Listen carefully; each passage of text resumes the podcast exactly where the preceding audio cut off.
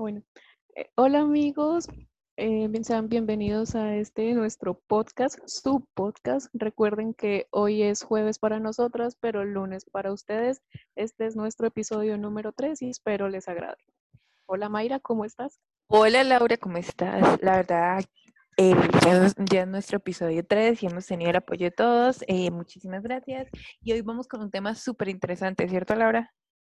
Sí, esta vez es un tema un poquito menos polémico que el anterior, pero asimismo bastante interesante y que para esta cuarentena pues va bien. Claro, porque van como recomendaciones incluidas ahí. Y pues si tú no ves el tema anterior del el tema del capítulo anterior fue no fue tan polémico, a, a la gente sí le gustó nuestro punto de vista. Sí, me sorprendió que tuvo muy buena acogida a pesar de todo. Sí, y pues hoy, como ustedes ya lo vieron en el título o lo pensaron en el título, vamos a hablar de esas teen movies, de las películas para adolescentes, esas con las que crecimos, las que odiamos y algunas que son muy buenas. Unas que nos sacaron risas, nos sacaron lágrimas y sobre todo nos causan conflictos. Conflictos, los conflictos también cuando te generan un cringe del bueno, un cringe que tú dices, ah, me quiero sentir así. Exactamente, que uno- queda como, yo quiero ser esa protagonista. Total, aunque son cosas que, que no pasan comúnmente, ¿no? Casi todas las teen movies no pasan como muy, men- mu- como, o sea, no pasan, ¿sí? Y las que ya están muy, al- muy, o sea, que son de muy calidad, son, no son tan, tan apreciadas como teen movies, pero sí lo son.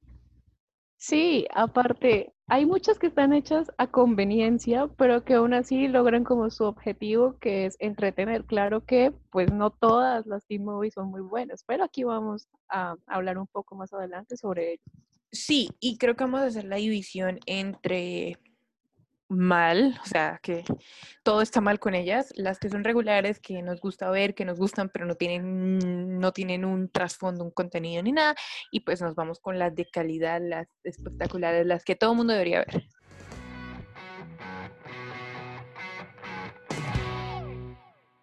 Bueno, nuestros, bueno, a todos nuestros escuchas, vamos a empezar eh, poniendo como una película que es mala y por donde la mires está mal, pero tiene una fotografía hermosísima y eso se lo, se lo tengo que rescatar porque la fotografía de esa película es muy bella, los, la paleta de colores es preciosa y es Sierra Burgess es una gran loser.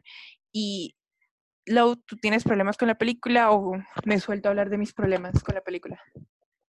Pues, ¿qué te digo, May? Para empezar, para rescatarle y no ser tan cruda con el inicio de esta película, cinematográficamente está muy, muy bien hecha, maneja bien la Sí. historia y la, y la fotografía es genial. Ahora bien, sí tengo demasiados conflictos con esta película. Se me hizo, creo que lo peor y la peor pérdida de tiempo que pude haber tenido. Pues obviamente, y yo creo que mis problemas van más enfocados al contenido de la película, porque si lo hubieran manejado desde un punto diferente, hubiera sido espectacular. Primero que todo, eh, eh, visualmente a mí me gusta mucho Noah Centineo, siento que es un, muchacho que tiene futuro, pero no está haciendo las películas correctas. Bueno, yo, yo con él me molesta un poquito que, o sea, que como que tenga como el estandarte de chico guapo y a fuerza la quieran poner como en todas las películas. Aún así no le rescato que sea un, no le, no le rescato, no, sino que no digo que él sea un mal actor, al contrario, desarrolla muy bien sus personajes y todo, pero me molesta un poquito que a fuerza lo pongan siempre en todas. Pero o sea, que sabes, todos los protagonistas tenga que ser él. Pero sabes, eso también, eso también pasa con Timothy Chalamet, o sea, T. Chalamet, y nadie está en desacuerdo con eso, o sea, todos estamos, ok, perfecto. Es que también es un muchacho guapo. Mm, Pues sí, bueno, y volviendo con Sierra Burgess, Isa es una gran loser o es una perdedora, realmente no sé cómo es. Eh, me conflictúa mucho el hecho de que se mofe del, o sea, que una de los de las propagandas que votó esta película es de, de fuerza femenina, de sororidad, de, de amistad y es todo lo contrario. Es absolutamente todo lo contrario. Y creo que el mayor defecto que se gasta esta película es que intenta romantizar y hacer ver como bien o normal cosas que en ningún contexto, bajo ningún motivo, están bien. Empezando con esto, te, la pintan como una película de, de como que de solidaridad femenina cuando en ningún momento es así. ¿Por qué? Bueno, explica tus razones. La única, el único momento que yo vi solidaridad femenina fue en la parte de, de cuando la muchacha está como tomando y la y perdón por decir la gordita, pero es que las, la flaca y la gorda, ese complejo tampoco me gusta a mí, o sea, porque, o sea, siempre la popular tiene que ser la flaquita. En mi colegio no era así. No, aparte de eso, pues, o sea, siento que en la película intentaron aceptar el mensaje de body positivity o Sí. O, que estés de acuerdo con tu cuerpo, sin embargo, no lo supieron desarrollar y lo desarrollaron de una manera muy errónea. Porque ella se pone brava con esta muchacha, con la, bueno, entonces voy a llamarla. Ella cierra es pelirroja, si no estoy mal, y la popular es mona. La mona, o sea, la, o sea, la mona no, o sea, para mí no hace nada malo. Y ella la utiliza. O sea, ¿y dónde está el body positive si tú no te vas a aceptar a ti misma como tú luces, si tienes dienticas, si tienes gorditos, si tienes piel de más? Si vas a usar la imagen de otra persona. Algo que sí le rescato a esta película es que a pesar de que nos muestran, o sea, como que en que en cierto punto la mona, pues la, la popular fue de cierta manera en el inicio de la película muy odiosa con Sierra y pues sí, en general algo que le rescato es que a pesar de que seas popular y que muestres, te muestran que también la gente popular tiene problemas y que la gente popular no siempre su vida es perfecta.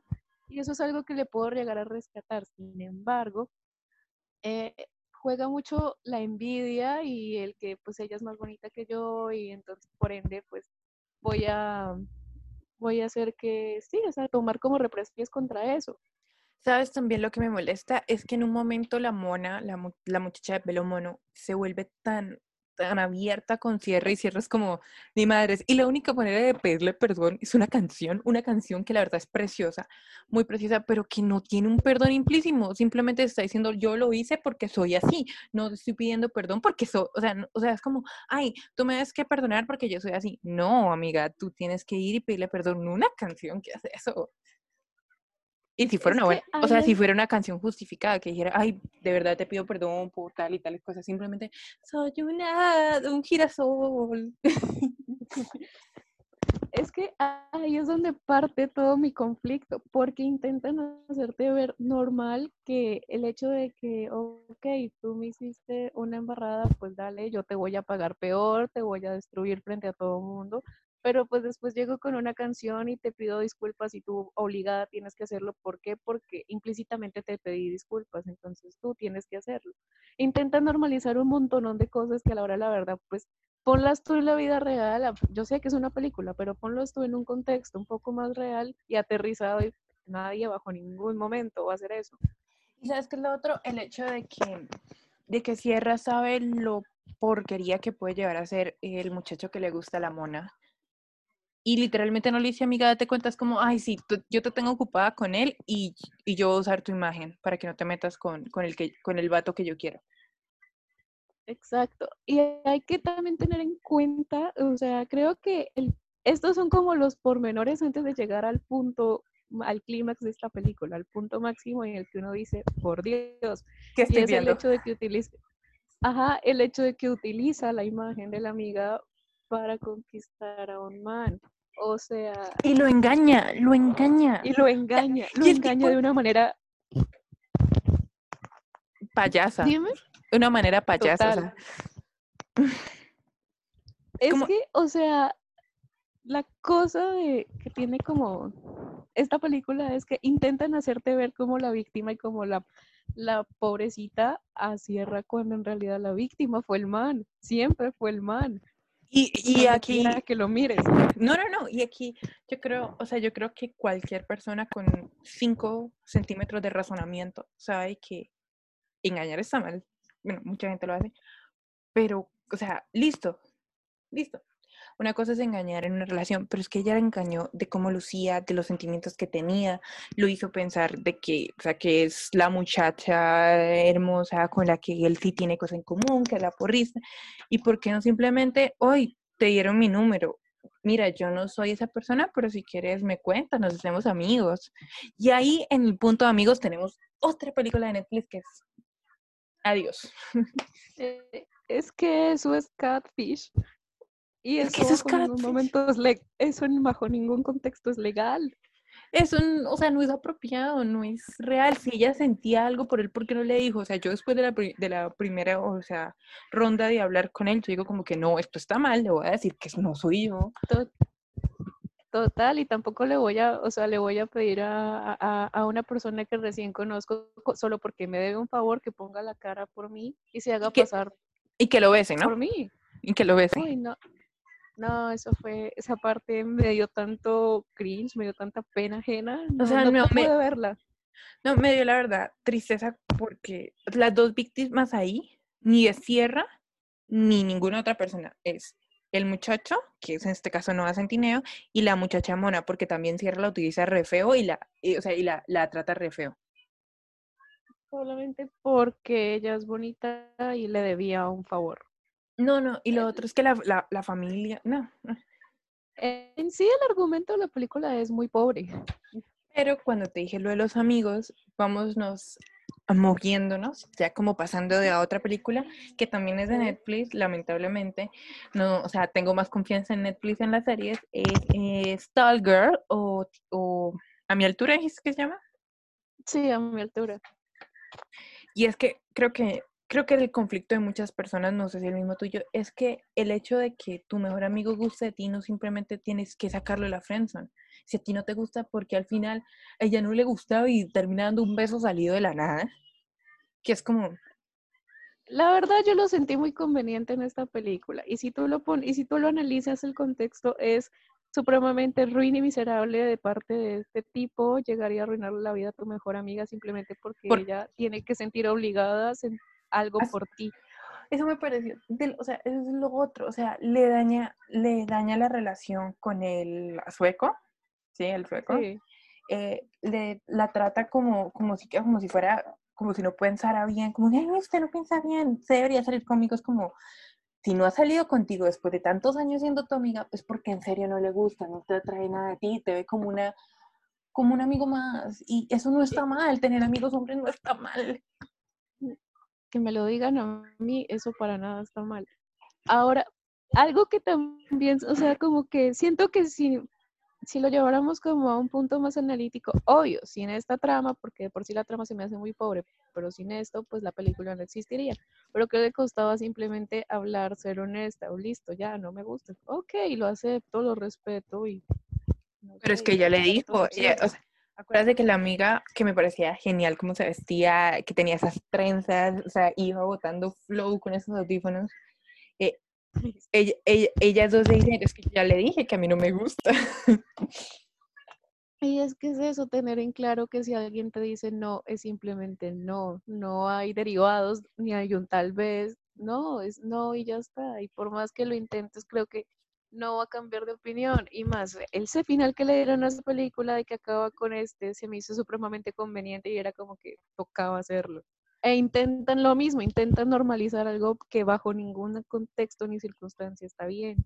Y lo otro que normalizan el que ella usó a la mi, al, o sea, el, el sueco es el, el europeo está saliendo con la popular y la popular tenía un amigo hombre y, él- y la, la tall girl sale con ese amigo hombre y el otro, el mejor amigo para darle celos, utiliza también la amiga de la popular. Es como tal, estamos normalizando, romantizando que, romantizando que está bien, está bien usar a una persona para darle celos, celos a otra. O sea, la tal girl para darle celos al sueco y el otro para darle celos a la tal girl. O sea, están utilizando gente. eso bajo es que es que volvemos al, al mismo punto intentan hacerte ver normal y mira cuántos casos no has visto tú de lo mismo en la vida real donde jamás acaba bien acá porque es una película y ok Pero ahora bien, si lo miras desde el punto de que simplemente eran amigos y de que ya no lo veía más que un amigo, se me hace supremamente ridículo que, ajá, que, que intenten darle celos del uno al otro. Sí, ¿sabes qué lo otro? Que la vestían tan feo. O sea, hay, y es lo chistoso porque ser alto en el modelaje y en casi en toda la industria de la moda es, es preciso porque se deja vestir mejor una mujer. Y ella, fuera de ese personaje, o sea, la sigo creo que en Instagram, le he visto mucho el Instagram, se viste precioso y le ponen ese vestido asqueroso en la, en la fiesta de graduación, yo no sé. Yo con esta vaina he llegado a la conclusión de que Netflix tiene problemas con el body positivity. Intenta, intenta, en serio, intenta hacer que promocionarlo y hacer que gente como Sierra Burgess o gente como La Target pues se sientan cómodas con su cuerpo, una por ser un poco más ancha y la otra por ser un poco más alta. Sin embargo, como que no lo saben desarrollar y lo único que hacen es cagarla. Y, yo, pues, perdón por la expresión, pero no hay otro, no hay otra palabra. Y, sabes, yo cuando vi que iban a sacar una película así, yo dije, wow, o sea, yo me la quiero ver porque a diferencia, los que no nos ven, no nos ha visto, Laura es em, de mediana estatura y yo tiendo a ser alta para ser mujer, entre comillas. Dentro de los estándares normales, entre comillas, sí. Sí, y acá, acá en nuestro país es muy común que a mí se me considere alta y yo he vivido de que, ay, le va a pegar a su novia, cosas que van supremamente por fuera. Yo dije, ok, va a ser una película con la, una teen movie de calidad con la que yo me pueda identificar y decir, ok, pero lo único es, uso tenis, yo no sé qué. Girl, this is not the problem. O sea, o sea, si eres, así seas alta, así seas bajita, puedes usar tacones, puedes usar lo que se te venga en gana. Se consiguen difíciles, pero, o sea, lo bueno de esa película es que dieron un súper consejo, es que las tiendas de, de drag queens venden tacones de talle, detalles grandes, ¿no? Claro. Entonces fue como, ok, ya no tengo que ir normal, porque eso sí es total conseguir zapatos para una persona que tiene el pie gigante, porque es gigante, eh, es difícil. Pero, o sea, normalicen nomás, pues no puedo comprar tacones, pero me compro unos Yeezys o no sé, unos Adidas que solo vienen para hombres y me quedan geniales. Es que esa es la cosa, o sea, digamos que en ese aspecto pudieron haber como enfatizado más y haber dado como más tips útiles como el de las drag queens, que de verdad uno dice como, ok, esta película me está ayudando, de cierta manera me puedo sentir identificada porque sí, o sea, yo soy una persona alta, pero sin embargo siento como el apoyo. Sin embargo, esto lo usan como una especie de cliché o trama para poder meternos en la, en la situación que, que la película quiere y es el triángulo amoroso entre estos tres. Calera, la verdad, se me hizo un poco ridículo y era mejor que lo hubieran desarrollado como una persona alta y todo lo que conlleva con ello. Y sabes, yo pensé que iba a haber como un, un, desarrollo de personaje con la hermana y con ella, porque la hermana, o sea, súper linda y todo, pero la hermana es bajita. Sabrina Carpenter es una, y es una cantante espectacular. Yo dije, ok, vamos a ver un, o sea, como las dos sentadas, como ella le gustaba tocar el piano, en el piano, diciéndole a Sabrina, mira, tú eres alta, tú tienes todo lo que yo quiero tener, y aún así te sientes inferior. O sea, una, una conversación así, hermana, de las dos hermanas, que hubiera sido un, o sea, hubiera escalado muchísimo. O cuando ella le cuenta que le gusta a este chico y ella se queda como, no lo voy a ayudar y se va, es como, ok, entonces también le gusta el mismo chico. O sea, hubiera sido, hubieran podido desarrollar de manera diferente todo. O sea, hubieron un montón de líneas que dejaron ahí como, ¿y ahora? Es, es eso mismo, no, como que aparte de eso dejaron muchos huecos en la trama y la verdad no me siento como o sea, hicieron que uno no se sintiera cómoda viéndolo, que se sintiera como forzado, que uno sintiera como como pena ajena de todo de todos y cada uno de los personajes. Y eso es triste, Lau, porque, o sea, se supone que esta película era como la redención de Wes después de Guerra porque es una gran loser, es una gran perdedora, pero no pasó. Eh, por decir, de, de Netflix, ¿sabes cuál puede ser la redención después de Sierra Burgess y Big Loser? ¿A todos los chicos de los que me enamoré? No, en esa tenemos que hablar de otra cosa porque esa a mí me gusta. Ah, ok. Alex Strange Love. Es una película, creo que es un libro, si no estoy mal, no me maten. Eh, es un libro, pero habla de que este chico es gay y tiene esta mejor amiga, pero la mejor amiga está enamorada de él y él no sabe cómo decirle a, la mejor amiga como que, hey, dude, soy gay. Y, es, o sea, y está súper bien desarrollada. O Dumpling. Ese es el momento como más incómodo de todo. De todo. O sea, como te guste a alguien, tu amigo o alguien, y resulte ser gay. O sea, a pesar de que listo, tú lo apoyas y le tienes cariño, sientes que una parte de ti muere. Obvio, pero ¿sabes cuál? Sí, porque digamos que Tall Girl salió el año pasado y ya después nos sacaron más teen movies, ¿no? Teen movies.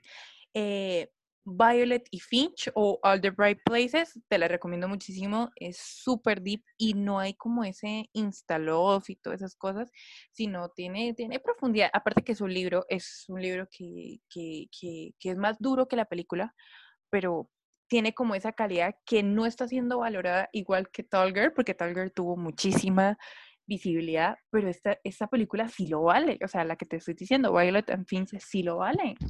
Ok, la tendré en cuenta porque la verdad no había escuchado de ella. Y para no darles... Con mis radioescuchas. para no darles mucho resumen, es, eh, es una historia súper cruda que habla de ansiedad, de depresión, de los ataques de ira, habla de la soledad y es, y es como el entender a la otra persona, como no verla solo como la pareja y tales, sino entender que tiene problemas detrás de eso. Pues sí siento que otra película fuera de las de Netflix con la que yo tengo problemas, o sea, de que por sí la considero una buena película y le rescato muchos puntos, pero aún así no suele llenarme, es Clueless, no sé. ¿Clueless? ¿Qué opinas? Perdón, no, me ofendí. O sea, a Clueless yo le rescato muchas, muchas, muchas cosas, entre esas los mega y fantásticos outfits que se mandan. Ah, no, sí. sí eso es un estandarte en la moda. Pero ella, sí es un icono de moda. Total.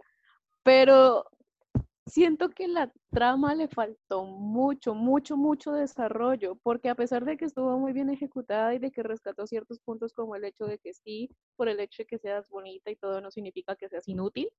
Ah, no, sí. Aún, aún así siento que le faltó como mucho desarrollo a la, a la trama. Y también que esta toca el tema de, de, lo que tú ya, ya habíamos comentado antes de cómo decirle a tu, a tu amigo que te gusta, pero pues tu amigo es gay. Sí, sí, ¿qué pasa con, con el chico?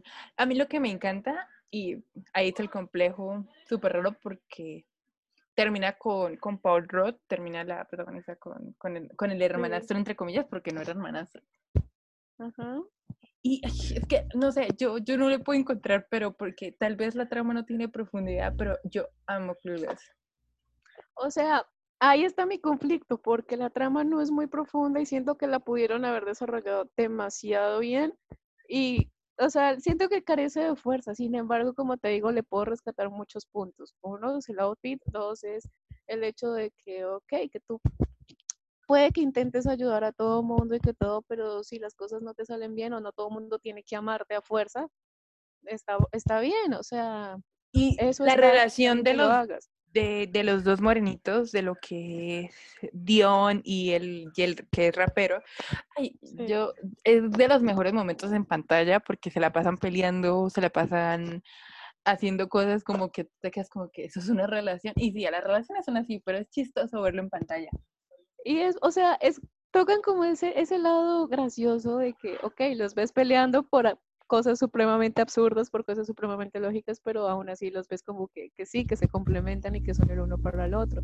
También, como te digo, está el punto de que, ok, que por el hecho de que seas bonita, de que te arregles y de que seas divertida, eso no significa que a, a, fuerza tengas que ser una tonta o que tengas que ser muy frívola y superficial. Porque en ese, caso, la protagonista, ella es una súper inteligente, ¿no? Demasiado y además es, o sea, es muy capaz de hacer cosas, o sea, si se propone hacer algo, lo logra. Total. Lo único que no puedes conducir. No, ni estacionar. Y sabes, vámonos por la misma línea antigua porque lo, Old, old but gold, como dicen, antiguo pero oro, The Breakfast Club. The Breakfast Club es... O el Club de los Cinco. Creo que es una de las mejores películas que hay. Si Yo bien tengo- suele ser... Yo tengo Dime. una, una, o sea, de Teen Movie tengo otra por encima. De Girls, No, Lady Bird. ah, Lady Bird también es muy buena. Es, es que estoy entre Lady Bird y 10 cosas que odio sobre ti. La de 10 cosas que odio sobre ti, bueno, o sea, Es que yo, yo, o sea, yo siempre que la veo, o sea, termino, termino mal psicológicamente. a mí me pasa con esa, me pasa igual que con Clueless. O sea, si bien están cargadas de momentos épicos, históricos y que creo que todo el mundo recuerda, aún así hay cosas que me generan conflictos. Que yo digo como, ok, pudieron haber hecho esto mejor o de alguna manera. Sin embargo, no, digo, no descarto y no digo que sea una mala película, para nada. Yo sí la tengo como en mi top de calidad. Porque. o Pero sea, por lo mismo. Por lo mismo, también como que te intentan normalizar el hecho de que intenten utilizar como a otra persona. Obvio, esto le sale mal al final. Re, sale re mal, como lloran el poema. Ay, no, ya. Por eso te digo, esto le sale mal al final porque al fin y al cabo pues sí acaba enamorándose de la chica, pero pero ponle tú que, o sea, de por sí el hecho está mal y lo intentan normalizar y hacer como, ok, voy a ponerle a este man para que le enamore y por favor y pueda ceder. Sin embargo, obvio, como es la película y tales, pues sale mal y, el- por, por el, y por lo contrario sale muy bien. sí, pero, Pero no sé, ella, ella no lo perdona fácil. O sea, después de todo que le hace el scratch ahí de la vida. Ahí, esa, es, esa parte me gustó porque eh, así mismo, a pesar de que es una película, intentó mostrar como ese tinte de realidad diferente a, lo, a Sierra Burgess, diferente a, A mucha gente. a, a tu altura. En donde ella de verdad como que tiene la, la dignidad y el carácter suficiente para hacerse respetar. No, y sabes que lo hace, lo hace de una manera espectacular. Porque, o sea, Por lo eso- hace, nunca le dice el nombre, o sea, todo el mundo sabe que es él, pero no lo dice y no tiene que decir es que usted es un tal, tal, tal, no, le dice de manera de inteligente. Es que a eso hoy está cargada de como de escenas icónicas. Una, la del estadio, otra es esa. Ay, la del estadio, mi corazón. Voy a, voy a terminar llorando, porque esa, esa, esa película la adoro. Es como, no tengo nada más que ver, que odio sobre ti. Volviendo como a lo anterior entre Ah, de Breakfast Club. de, Breakfast Club y, y Lady Bird. Le- Sí. The Breakfast Club tiene la cualidad de que si Tiene- bien toda la película se, tiene- se desarrolla en un mismo escenario y con los mismos personajes, Que es difícil. es muy difícil, sin embargo, tiene eso de que, o sea, de que si bien la escenografía puede que sea la misma y que todos los diálogos son los que sacan la película adelante. Ah, no, y está cargada con una cantidad de diálogos que tocan temas desde frívolos y banales hasta demasiado profundos, incluso con chistes y críticas sociales muy, muy marcadas. Y pues en eso sí le rescato mucho a, a al, club, al Club de los Cinco para traerlo, traerlo al español. Que, Ajá. es, o sea, que solo se maneja con diálogos, pero te mantiene pegado. Y Lady Bird habla de lo mismo, porque esta chica, o sea, y tú dices, Lady Bird no es una teen movie porque fue nominada a los Oscar. No, es una teen movie, pero de un carácter pesado, porque también toma, to- o sea, toca muchos temas complicados. Lo que pasa es que está entre esa delgada línea entre no ser una, entre no considerarse como una teen movie y ser una teen movie por el hecho de que a pesar de todo toca temas muy delicados como la situación económica en casa, y, o sea, una, una situación muy precaria en la que se encontraban, y asimismo toca temas como la depresión y los problemas mentales, cosas La vida sexual de los adolescentes.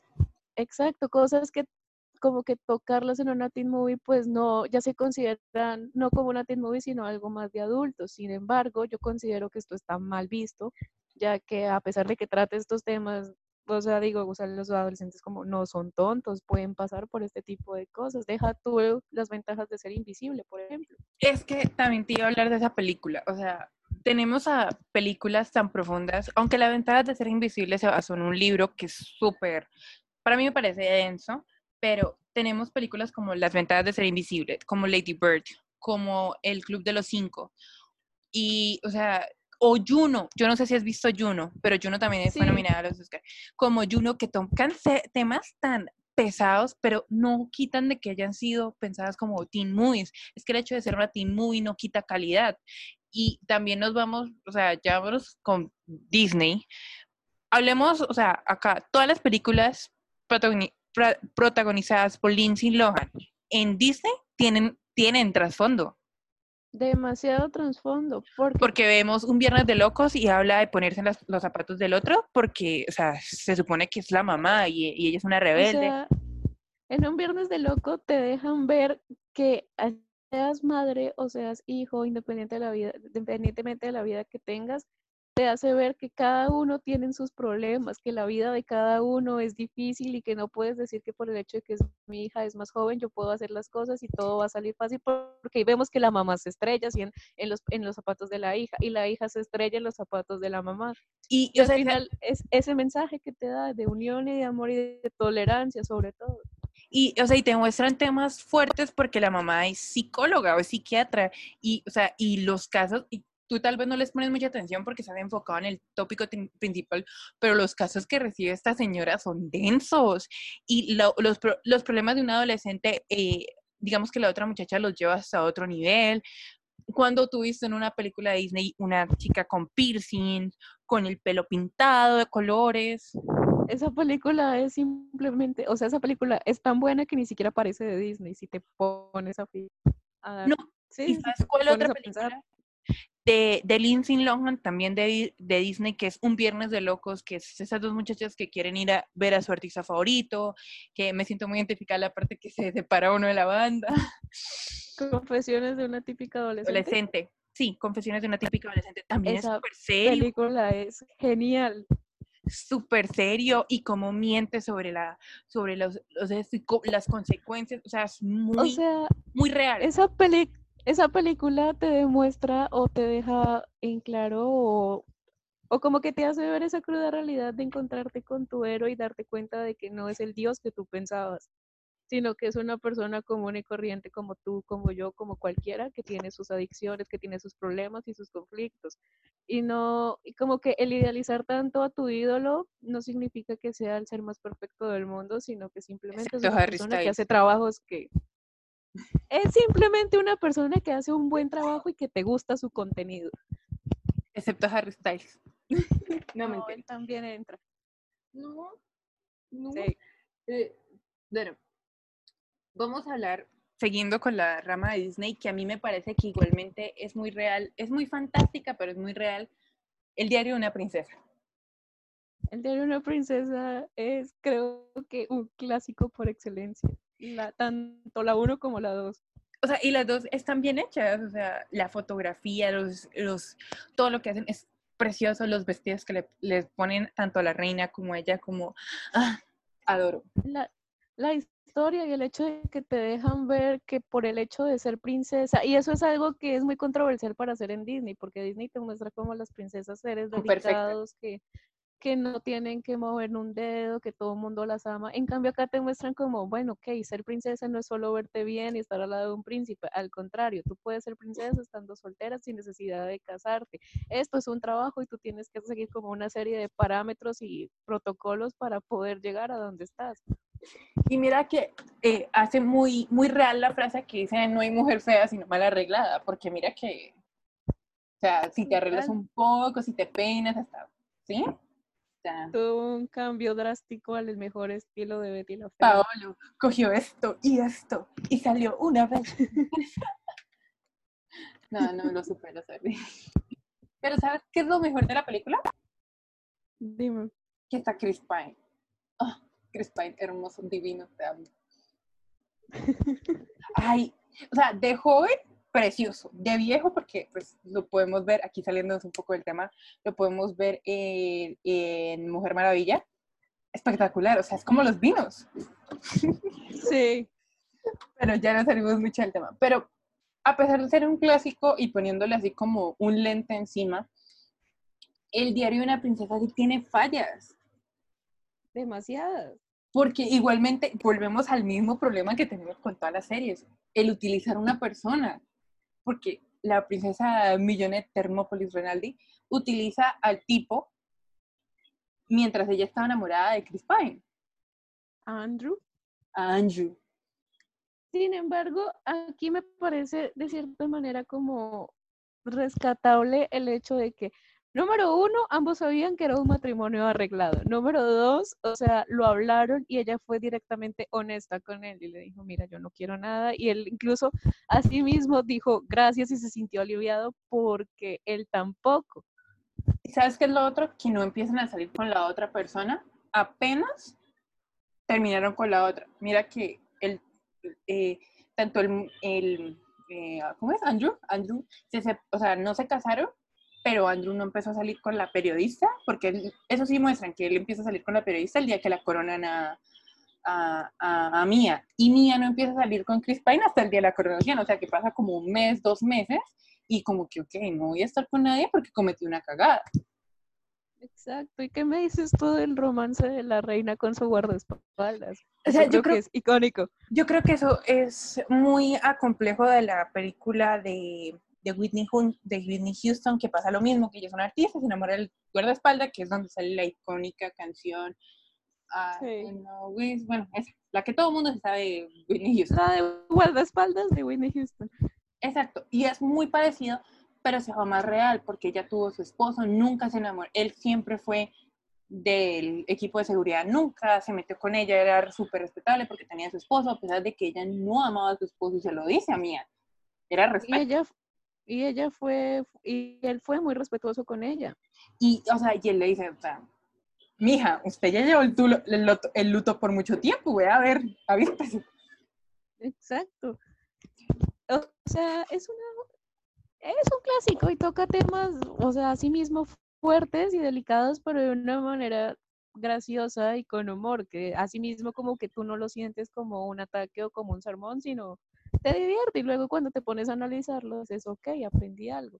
Lo otro, o sea, que no se tocó profundidad, pero igualmente es grave, el hecho de que la mamá se metiera con el profesor. Y luego en la segunda salen con hijo.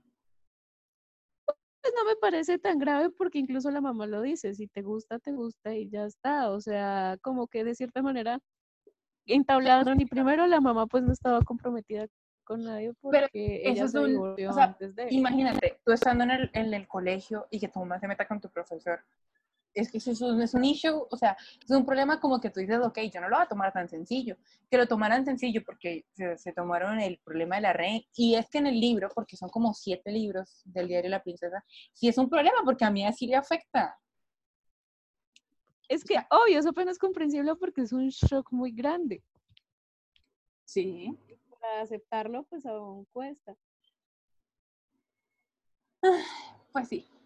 Algo que yo rescato mucho de esa película es como, el- de cierta manera, el poder que le dan a la mujer. O sea, como que te dicen, bueno, a pesar de que tú eres mujer y todo, igual puedes reinar, igual puedes dirigir una nación y no necesitas estar de la mano de un hombre para poder hacerlo. No, y lo otro es el mensaje que, aunque no lo- esa película es vieja y todo, pero el mensaje que vocifera Mía, el hecho de que porque yo me voy a casar con algo que tengo derecho y con algo que yo me he estado preparando, o sea, para eso me hubieran dicho desde el principio, pues no, mija, tienes que- es que casarse, no, o sea, ella, o sea, ella tiene todo, o sea, todo, todo, todo, y dice, no, o sea, es que ya se acabó el patriarcado, aquí empieza el patriarcado y me vale tres. Es que eso es algo que creo que es como el punto central de toda la película. Y pues eso es bonito porque uno como las teen o sea, yo creo que los chicos no pasan de ese, o sea, hay muy pocos hombres, y no por llegar a ser discriminador ni nada, que saltan de una vez a las películas de adultos. Y no estoy hablando de ninguna película sexosa, sino pasan a películas de adultos con temas más serios, con carros, con todo. Hay muy pocos que sí ven esas películas, ¿no? Y entonces Sí. Estas películas son las que nos tocan al sexo femenino y, casi siempre nos burdeajean en esas películas, lo que es muy gracioso. Pues si tú te fijas en la gran mayoría de las de Disney, a pesar de que sí intentan como darte la historia divertido y todo, hay muchos temas o cosas que simplemente no están bien. Es que, o sea, mirando las películas que tengo anotadas aquí, o sea, todo es con, con hombres. O sea, hablamos de otra película icónica, Tris, 13 going to 30, o... ¿Te acuerdas de la, de la adolescente que... Ay, si tuviera 30 en español, esa película es creo que mi favorita después de Mean Adoro es esas es dos películas. buenísima, pero te das cuenta que todo gira en torno también a un hombre, de que ella no es capaz, de que ella vende porque no la tiene, o sea, que ella estaba vendiendo información porque no la estaban valorando, porque era una mujer, no sé qué. Pero también tiene ese trasfondo y ella termina casándose igualmente. Pero si te Icónica, o fijas, sea, o sea, O sea, esa película es... si te fijas, esa película trata muchos temas que así mismo son muy delicados, como por ejemplo el mostrarte de que no siempre la, la amiga que te pinta buena cara va a ser la misma que te está apoyando en todo, sino que así mismo es la típica doble, doble moral que te, que te sonríe de frente y te apuñala de espaldas. Algo así como al estilo, lo- al estilo Mean Girls, solo que un poco más fuerte. También te muestra como Porque un capricho de la infancia ya Sí. te repercute en la, adole- en la adolescencia y que llega a tener como consecuencias feas en, en Aunque- tu adultez, porque nos muestra la vida que ella ya tenía y luego la que empezó a tener y que por más que intentes tener buenas acciones y cambiar, no puedes revertir todo el daño que ya hiciste en el pasado. aunque si tú ves, Mean Girls solo se centra en la adolescencia. En, vol- eh, volviendo a tener 30, bueno, en la que estamos hablando, que no me sé el título en, en español, eh, siempre, siempre el comparativo, adolescente, niña, grande, el hecho de volver a, a querer a sus papás, o sea, muestra, de, o sea, como adolescente es una mirada, aunque para mí 13 yendo a 30, o mi traducción literal, Si tuviera 30 es la, el título en Gracias. español. si tuviera 30, si tuviera 30, para mí no, no clasificaría como teen movie simplemente por el hecho de que habla de sexo, habla de todo eso que en los en las teen no se habla. Son Y es mucho más, es mucho más diferentón, o sea, mire, mire, eso, es, usted, usted es adolescente, mire lo que le va a pasar, pa, te hace así. Igualmente, siendo icónica, eh, la adoro, me encanta cuando hacen el flash mob de, de- de la canción de Michael Jackson, eh, el hecho de que al final terminara con la persona correcta, y, o sea, es súper bonito, pero Es que mucho es más ese mensaje, pero es ese mensaje bonito que te da la película y que incluso la misma Jenna te lo dice cuando está presentando su, su propuesta. Es como aprovechar todo el tiempo que tenemos cuando somos pequeños y sí, porque va a llegar el día en el que crezcamos y vamos a mirar atrás y vamos a desear con ganas que ese tiempo vuelva y ya no vamos a poder. Sí, Asimismo, los temas que tú dices, digamos como de que no se pueden catalogar como teen movies por lo mismo y que tratan como temas tan, No, tan o fuertes sea, como el que- sexo y todo esto, lo que la ahí sociedad también- piensa. por eso, pero ah, es que eso voy. O sea, digamos en temas así, que dices tú como que la sociedad dice que no, que no puedes tocar esos temas de sexo y eso porque son para adolescentes, deja tu Juno. Juno es una movie por completo, pero te, te está tratando el embarazo en una adolescente y cómo y esta que- piensa dar en adopción a sus bebés. O sea, y sabes que lo heavy, el problema es el problema que tiene la que adopta al hijo de Juno, la hija o el hijo de Juno, que la engañan y sigue porque, o sea, no, o sea, es que Juno, Juno es, Juno, Juno también la pueden considerar como, ay, no, no es adolescente, pero es que Juno, o sea, toca tantos temas adolescentes y lo más lindo es que los dos siguen juntos, o sea, como que el tipo, ella le dice, no voy a perder el bebé, lo voy a dar en opción, el tipo dice, chimba, vamos Ok. a darle una adopción, ok, sigamos juntos porque nos queremos y estamos adolescentes, tal vez en un futuro. Y deja tú también el papá, el papel del papá, o sea, a pesar de que es su niña y de que es- va a ser mamá y todo, él siempre está ahí y la apoya.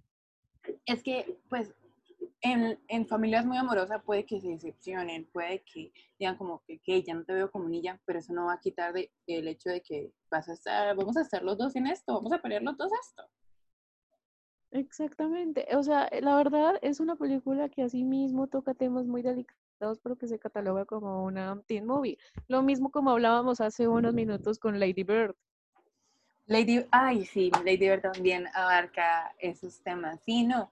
Pero para mí, no sé por qué, la, o sea, por el hecho de que la protagonista, volvemos a lo mismo, tiene 30, es que yo digo, mmm, teen movie, ah, no creo. Pero aquí, o sea, no sé, ahorita que hablábamos sobre tema, sobre, sobre teen movies que tocan el tema del sexo y que no, por, lo, por lo cual no se consideran ante la sociedad teen movies, Bingers. Bingers toca el tema completamente de lleno, incluso O sea, te, lo y- muestra, te muestra a la mamá diciendo como, ok, usen protección y la vaina, pero esa es una teen movie por excelencia y creo que es la reina de las teen movies. Y a mucha gente que es adolescente, yo creo que ap- la apreciamos más esta generación que vamos ya yendo a la vejez, a la vejez temprana, digo, a los 30, las que vamos a la adultez, que vamos entrando a los 20, las apreciamos más yo creo que un adolescente que la ve hoy en día va a decir, ay, no, ¿qué es eso? Bleh". Cuando Mingers es como la cosa más icónica que tiene la cultura pop de nosotros. Es que mírala en la época en la que la mires, vas a, vas a encontrar un mensaje, o vas a encontrar un chiste, vas a encontrar una, un análisis o una crítica muy, muy fuerte y muy bien hecha.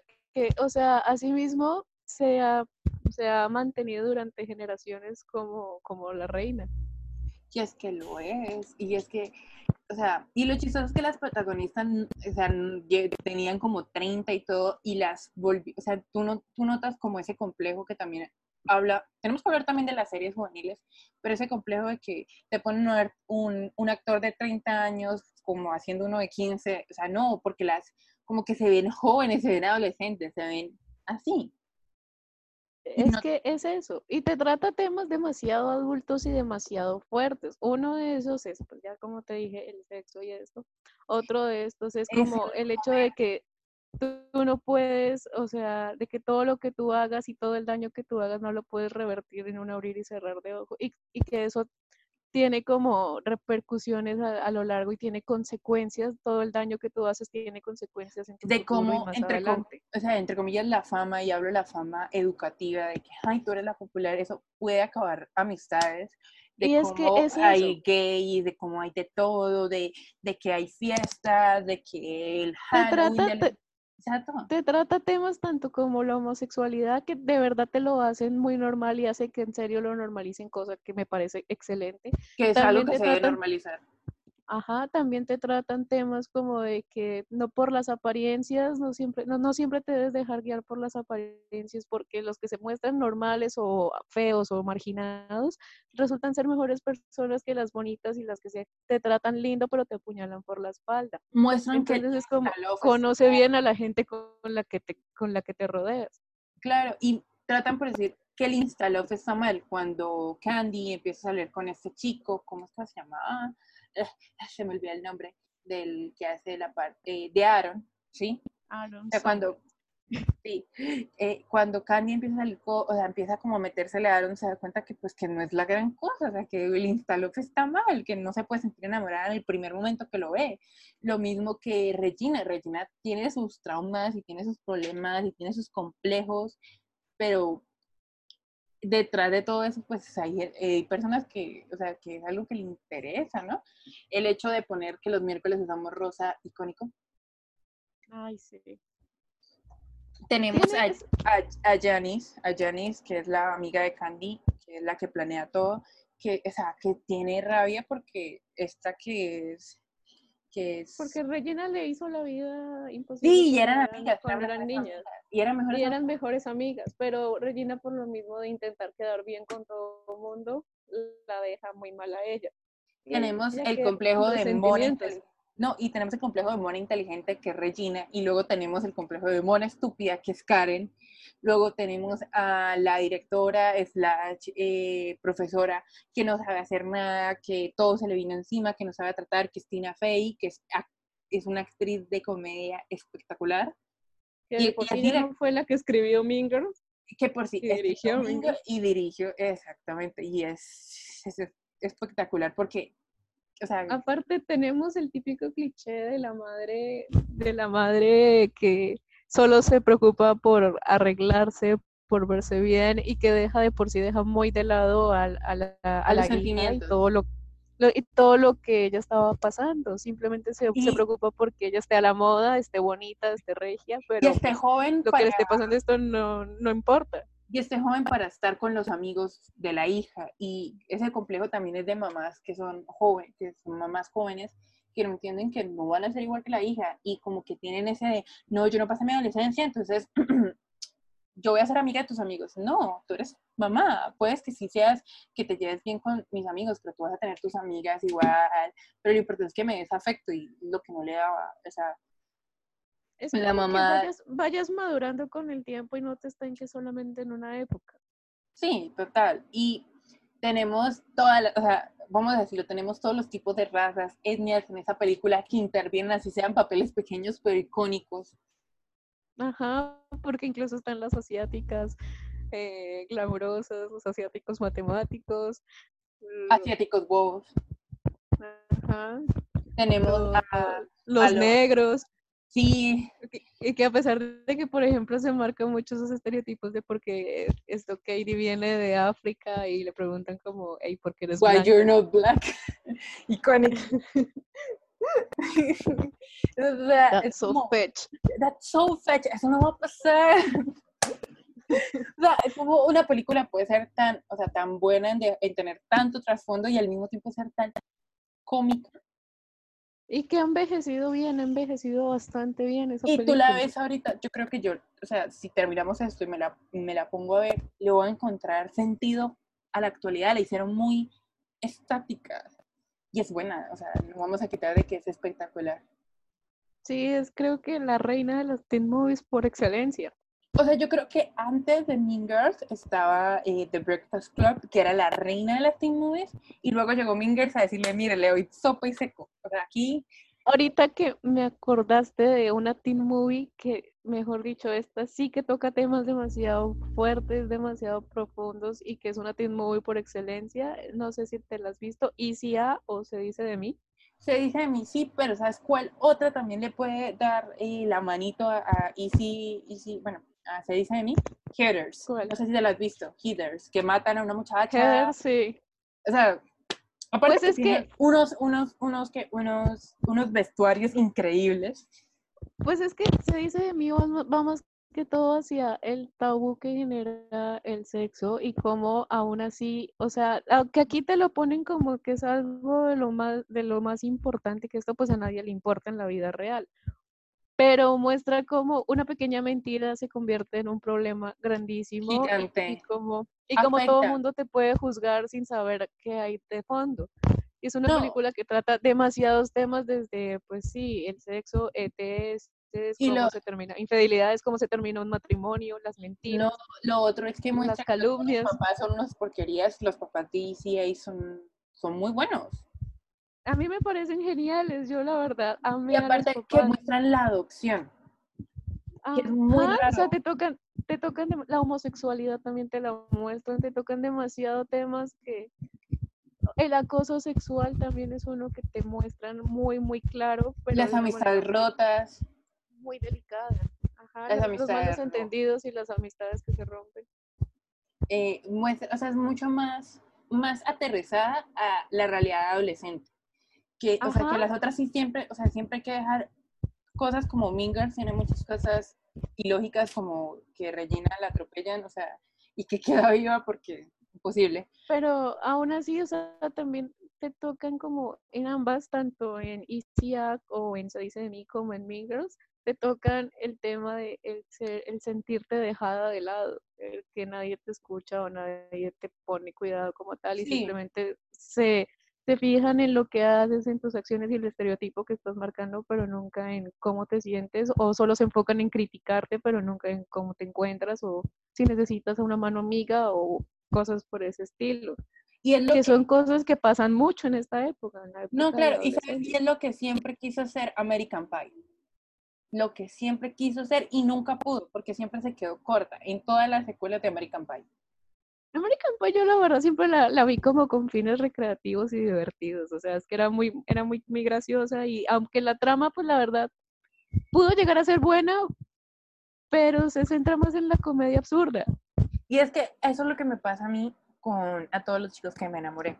Y aquí yo creo que bueno, aquí tú estarás como Mayra Please, pero es verdad, o sea, para mí yo no la veo, ah, pues cuando yo veo tanto, tanto cuando veo American Pie o cuando veo, y es una comparación muy tonta, o cuando veo a todos los chicos que me enamoré, o cuando veo, a ver qué otra, Triunfos Robados, es de diversión y porque me gusta, no porque no es algo así como, como, como el gusto que le tengo a Lady Bird, que es profunda, que es excelente, que eso. No, son películas que tú dices como, ah, estoy desparchada. Te entretienen. Sí, exacto. Como, oh, qué parte tan triste, pero qué tan parte tan tierno, qué parte tan graciosa, no tiene nada de sentido, pero es gracioso.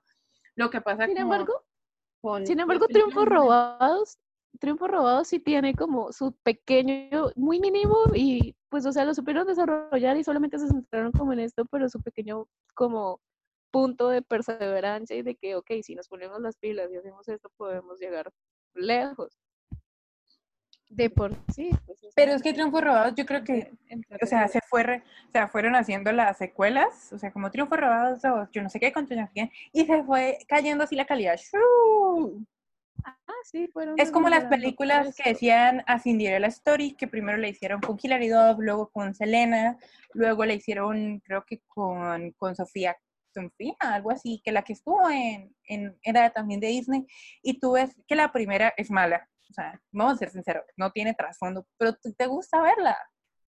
Sí, te entretienen, que a fin de cuentas ese es como el, el fin que tienen todos los teen movies, es entretenerte y sacarte un poquito del lado de tu realidad para meterte en otra y escapar. Pero ¿sabes cuál es lo, lo triste, por decir, de una película como Triunfos Robados o una película como la de A Cinderella Story, que debieron profundizar más? O sea, se puede saber, se puede tener una excelente película, tenemos a Chicas Pesadas, tenemos al Club de los Cinco, que son graciosas, que son, que son, que son buenas, que tienen trasfondo, y sin dejar de lado lo teen. Y es que ellos como, o sea, esas películas tienen un problema, y es algo triste, pero es verdad, que, o sea, que se enfocan en lo teen y ¿qué pasa además? Pero por ejemplo la de, espérame, la de Cinderella Story es la de, la de chica mona que quiere ir a la universidad. Sí, Ah, ok, vamos a ponerla en español porque así me ubico un poquito más. eh, La de una. Cenicienta moderna.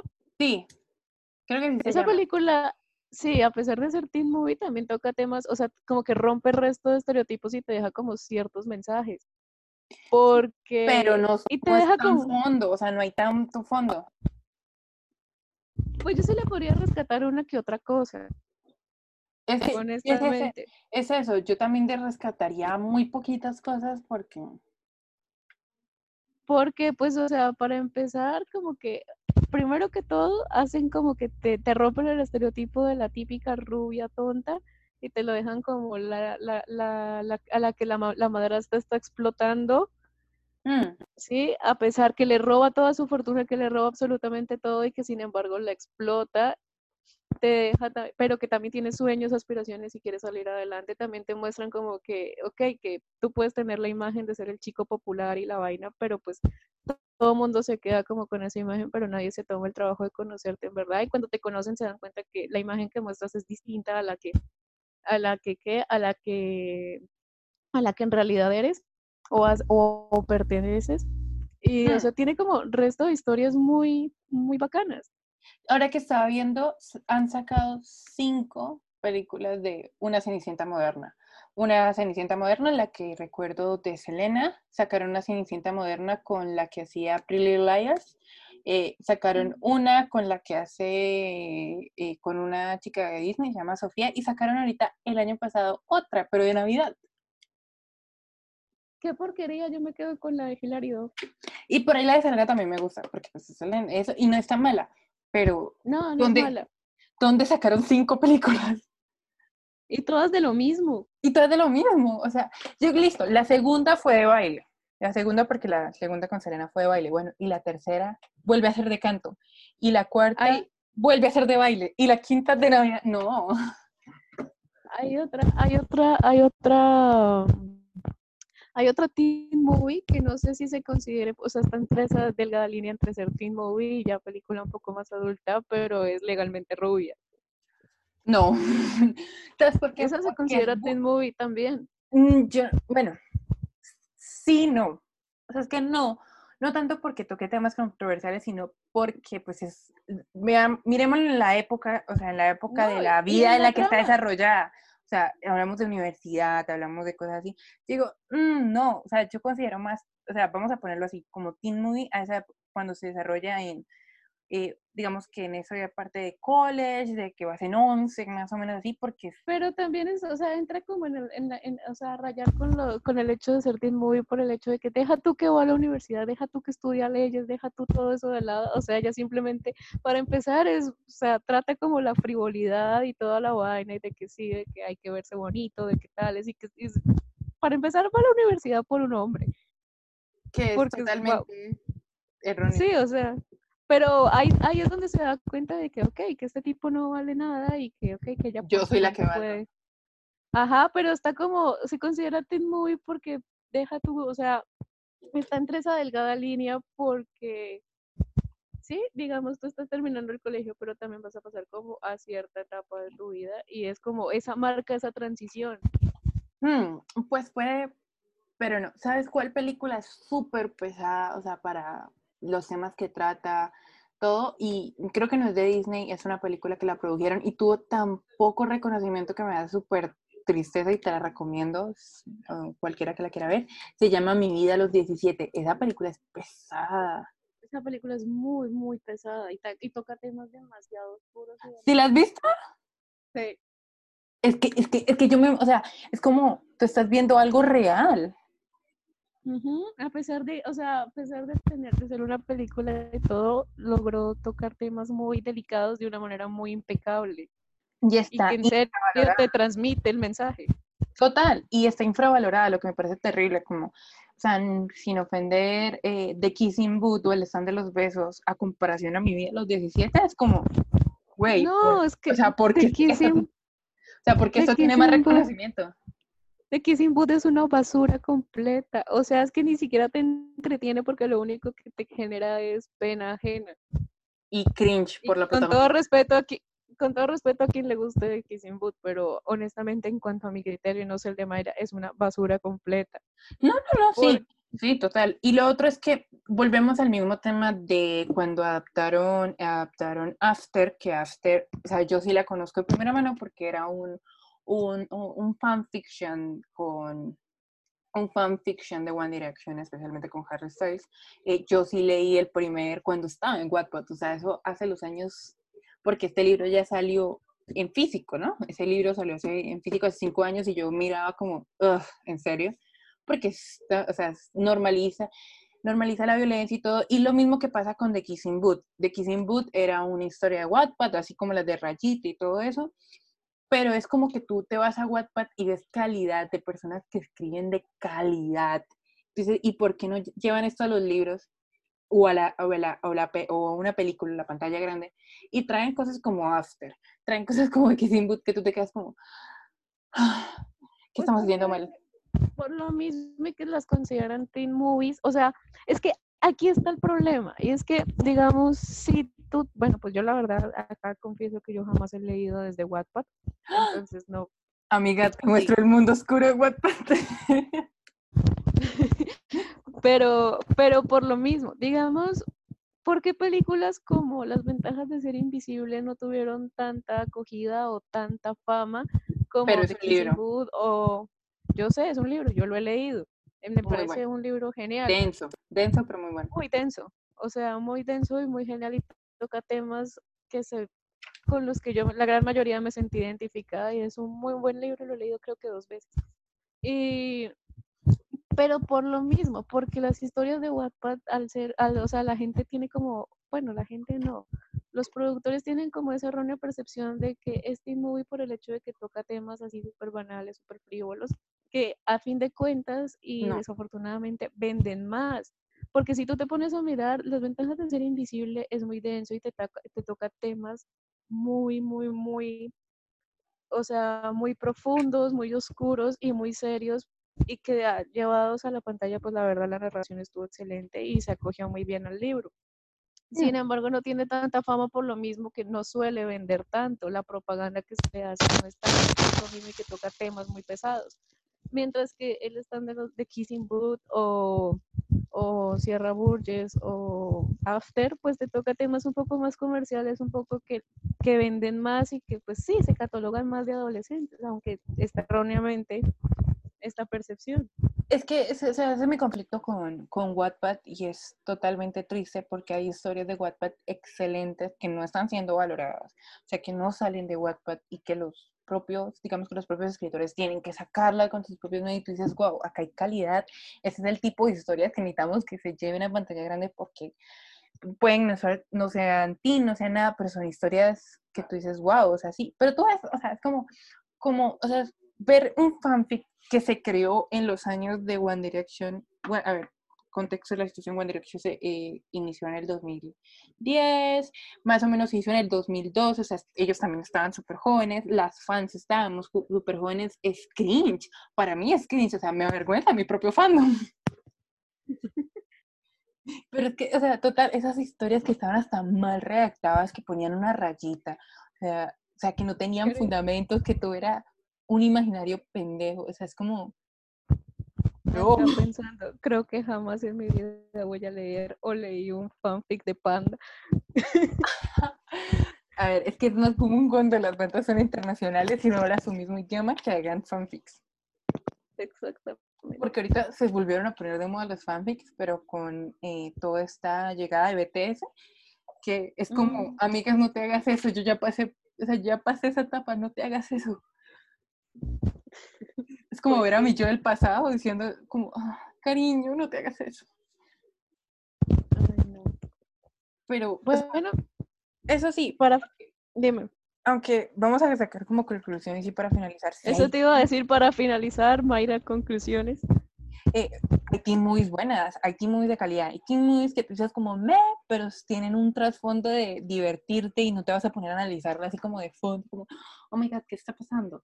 No, tú te, la ves y tú dices como, ay, qué pendejada y te ríes, o como, ay, esto, esto no es triste, pero me está haciendo llorar, pero porque, es, o sea, tienes ese trasfondo y hay team movies buenísimas y hay team movies malísimas que ni las vean no sé si esta se catalogue como teen movie, pero pues Cruel Intentions o juegos sexuales, ¿alguna vez la viste? pesada, pesada pero espectacular. Esa, o sea, a pesar de que es teen movie porque se desarrolla de por sí en la época del colegio, es una película 100% eh, excelente y también entra dentro de mi top 5, pero es muy oscura y muy pesada. Es que ya te toca temas como la drogadicción, te toca temas como, sí, otra vez el sexo, el aprovecharte de la gente. Es que es eso, el aprovecharse, no tanto el sexo, el aprovecharse. Es O sea, esa película es buena, pero pues no está en mi top porque en mi top sí están las películas que tú dices como, de la calidad, pero que a mí me divierten. Sí. O sea, pero es una película buenísima. Muy buena y es como Sí, o sea, es que es como jugar con la inocencia de las personas y como una persona con carácter y estándares definidos, pues le intentan tumbar esto para hacerla cambiar de opinión.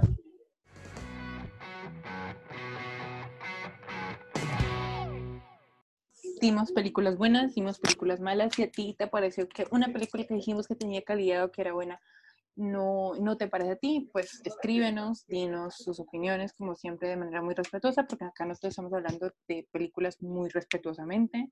Eh, sí, ¿no? Que, que, nos den su opinión, ¿no? Como tú dices, como que nos salga ahí una persona, a mí me encanta Kissing Booth, es calidad por esto, esto, eso. Pues bueno, aceptamos tus opiniones.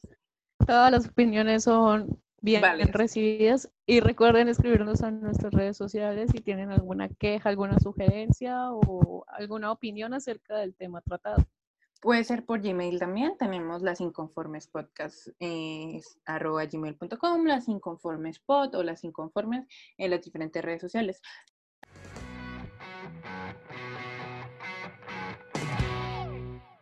Tu recomendación. Bueno, Laura, nos ibas a dar recomendación de película esta vez. Esta vez la recomendación de películas corre a cuenta mía y les voy a recomendar una película que si bien está hecha a manera de animación, toca temas muy, muy profundos, pero asimismo es muy entretenida y creo que es la hora y media mejor gastada que se van a poder dar en esta cuarentena. Se llama Persepolis, es francesa y nos muestra la historia de una niña iraní y cómo pasa la guerra que hubo en este país y todo su, su, su adolescencia, su niñez y su vida adulta. Es una muy buena película que te deja con un mensaje muy bonito y toca temas muy interesantes y vale la pena que la veas. Eh, bueno, y yo voy a dar la, la, digamos que la recomendación musical. Y a ver, hoy, hoy me fui más alternativa, la- hoy estoy alternativa. Y les recomiendo que escuchen Another Eternity. Es un álbum de un artista eh, súper no reconocido que se llama Purity Ring. Y eh, se llama así, Purity Ring, así como un anillo puro. Y en especial para que se, se, se peguen, digamos que a, a la música de, estos, de, de esta banda o de, esta, de estos artistas está la canción Begin Again. Es muy buena, tiene, es una locura. Y se lo recomiendo de todo corazón. Apoyen a su talento local. Dale, bueno, Mai, ahora vamos con nuestro dato curioso del día de hoy. Y como nosotros, Cuéntanos. bueno, sí, como nosotros hablamos de teen movies, una estrella a la que no tocamos, pero sí, yo creo que muchos la recuerdan con cariño, es Amanda Bynes. Amanda Bynes fue una, una teen star, era, sus películas fueron de, tal vez no tanto de nuestra generación, pero fue una icónica, sus películas, si ustedes la ven ahorita, también son buenas, o sea, no son como, uy, tipo, con trasfondo, pero son buenas, se divierten. Y lo curioso de Amanda Bynes es que ella tenía un proceso súper raro porque ha estado con drogadicción, con alcohol, o sea, se ha vuelto una, una rebelde y ahorita. Y, el, y lo curioso de todo eso es que los papás, ella no, ya no tiene decisión, ella parece una niña de cinco años porque todo, decisiones legales, decisiones... eh, en generales, decisiones mínimas las toman sus papás porque la pi- pidieron esa custodia. Entonces, digamos que el ingreso neto de ella lo manejan sus papás.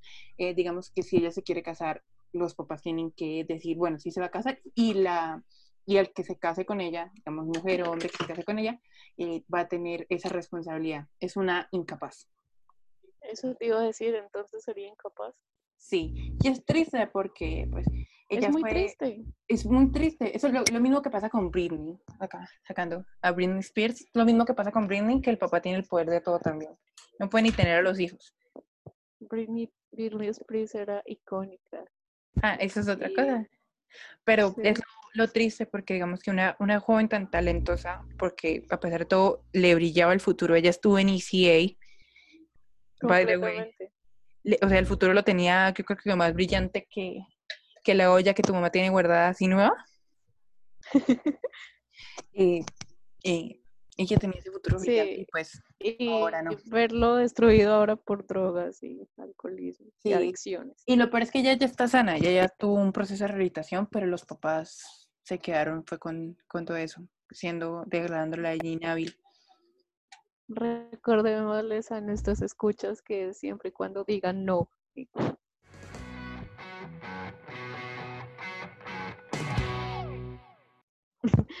Bueno, gente, este ha sido el final de este podcast. Espero que tengan una grandiosa semana y que se Quédense hayan entretenido. Exactamente, quédense en casa y espero que se hayan entretenido con esta charla sobre teen movies y que acojan todas nuestras recomendaciones para pasar un, un, un rato más o menos en esta cuarentena. Mm. Recuerden que tenemos redes sociales, estamos en Instagram como Las Inconformes Pod, estamos en Twitter como Las Inconformes y en Gmail como Las Inconformes Podcast arroba gmail.com. No siendo más, creo que este es el adiós. Y recuerden que somos expertas en nada. Pero críticas en todo.